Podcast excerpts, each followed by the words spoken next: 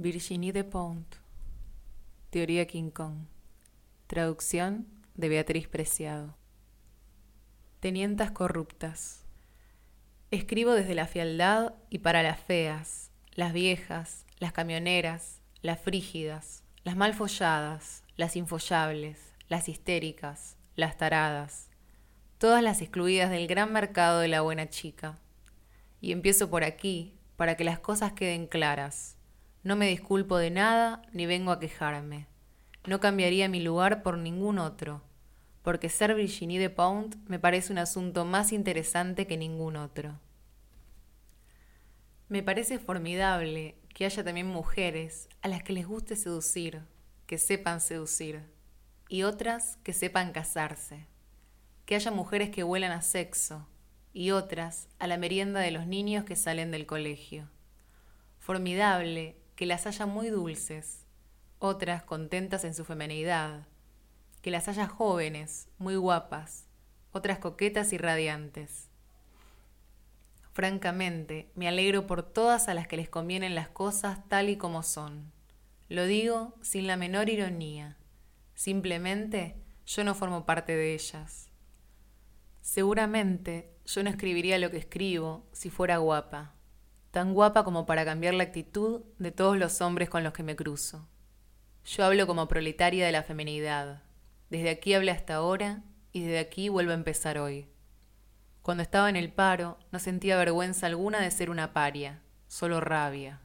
Siento lo mismo como mujer. No siento ninguna vergüenza de no ser una tía buena. Sin embargo, como chica por la que los hombres se interesan poco, estoy rabiosa mientras todos me explican que ni siquiera debería estar ahí. Pero siempre hemos existido, aunque nunca se habla de nosotras en las novelas de hombres, que solo imaginan mujeres con las que querrían acostarse. Siempre hemos existido, pero nunca hemos hablado.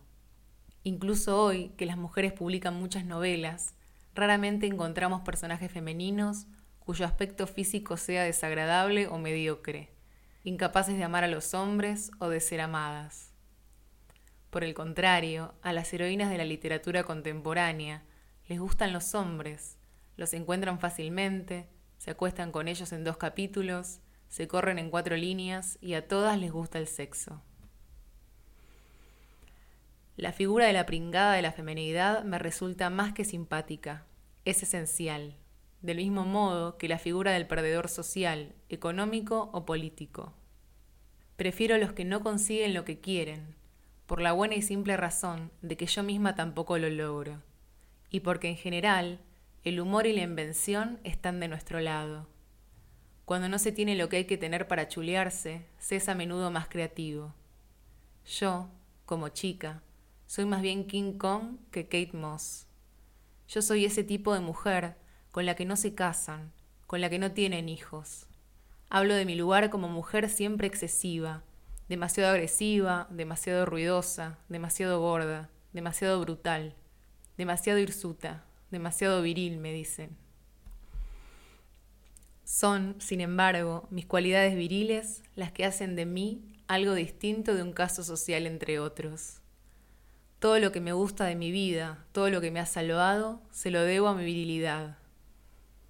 Así que escribo aquí como mujer incapaz de llamar la atención masculina, de satisfacer el deseo masculino y de contentarme con un lugar en la sombra.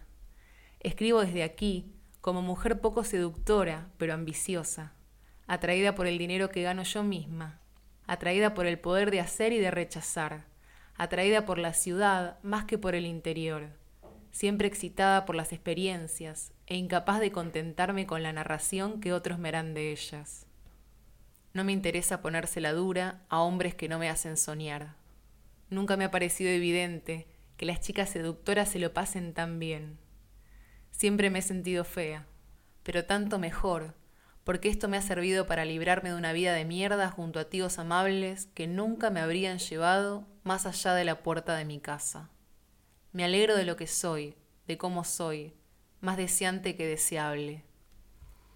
Escribo desde aquí, desde las invendibles, las torcidas, las que llevan la cabeza rapada, las que no saben vestirse, las que tienen miedo de oler mal, las que tienen los dientes podridos, las que no saben cómo montárselo, esas a las que los hombres no les hacen regalos, esas que follarían con cualquiera que quisiera hacérselo con ellas, las más zorras, las putitas, las mujeres que siempre tienen el coño seco, las que tienen tripa, las que querrían ser hombres, las que se creen hombres, las que sueñan con ser actrices porno, a las que les dan igual los hombres, pero a las que sus amigas interesan, las que tienen el culo gordo, las que tienen vello duro y negro que no se depilan, las mujeres brutales, ruidosas, las que lo rompen todo cuando pasan, a las que no les gustan las perfumerías, las que llevan los labios demasiado rojos,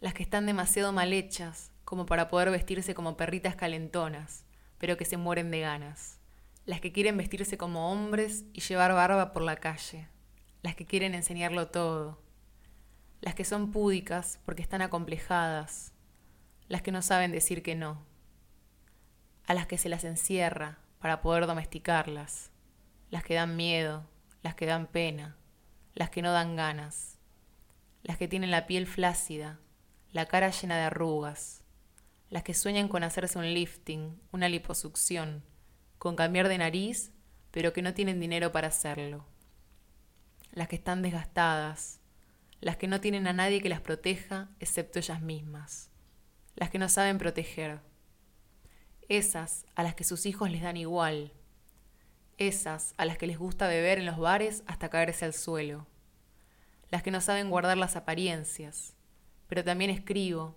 para los hombres que no tienen ganas de proteger, para los que querrían hacerlo, pero no saben cómo, los que no saben pelearse, los que lloran con facilidad, los que no son ambiciosos ni competitivos, los que no la tienen grande ni son agresivos, los que tienen miedo, los que son tímidos, vulnerables los que prefieren ocuparse de la casa que ir a trabajar, los que son delicados, calvos, demasiado pobres como para gustar, los que tienen ganas de que les den por el culo, los que no quieren que nadie cuente con ellos, los que tienen miedo por la noche, cuando están solos.